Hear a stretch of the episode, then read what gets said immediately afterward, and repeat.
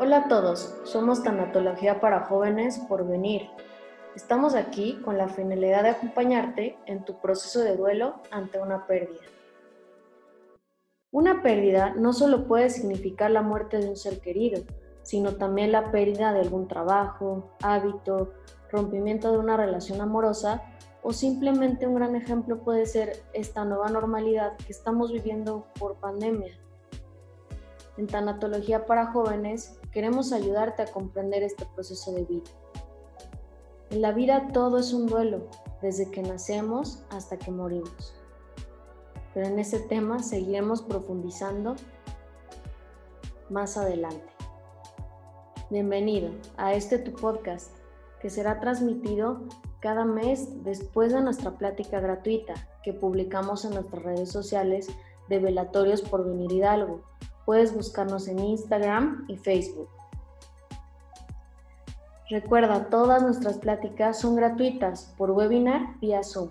Podrás participar con nosotros, dar tu experiencia y punto de vista sobre estos temas y también ser invitado especial en nuestro programa con tu testimonio que es súper valioso para nosotros. Queremos apoyarnos, abrir una comunidad donde podamos sanar, ya que toda nuestra vida es un duelo constante y aprender a vivir en este proceso es despertar a nuevas oportunidades que siempre tenemos pero no miramos, ya que la felicidad puede ser una elección. Este espacio es para ti.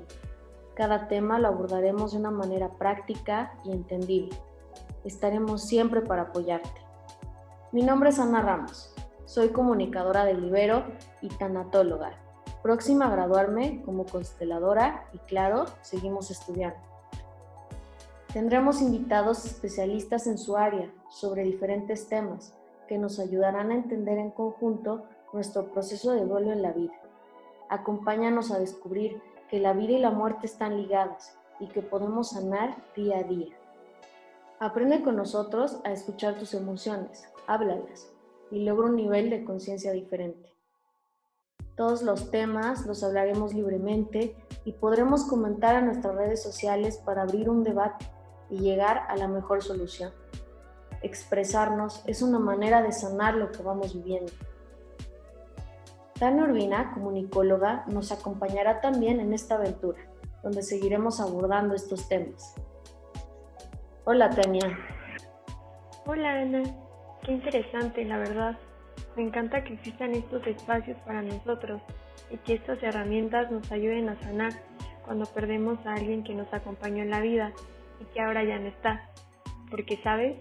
Muchas veces no sabemos cómo manejar lo que sentimos en ese momento. Justo me acordé de la vez que perdí a alguien muy especial en mi vida, mi mascota. Se llamaba Chiquita me acuerdo que me sentía muy triste, pero no sabía cómo manejar lo que sentía. Y más me sorprendió que siendo mi mascota me doliera tanto. No te imaginas lo triste que sentí. Mira, también es súper importante lo que dices. Exactamente. Toda pérdida tiene un gran valor. Y más por el vínculo tan fuerte que tenías con ese ser querido que era tu mascota. Las emociones no las podemos controlar nos puede provocar esta incertidumbre, que algunas veces se manifiesta con diferentes sensaciones como angustia, ansiedad, tristeza, desesperación, enojo, falta de sueño, entre otros. Sin embargo, cada proceso es diferente y aceptar estas emociones nos ayudará a sanar nuestro proceso de duelo. En la vida tenemos cambios significativos y eso puede alterar nuestra actitud.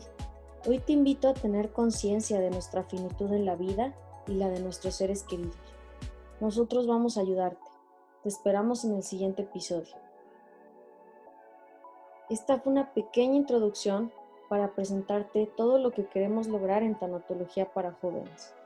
Estamos muy agradecidos de tenerte y de ser parte de tu vida hoy, porque mañana siempre será mejor.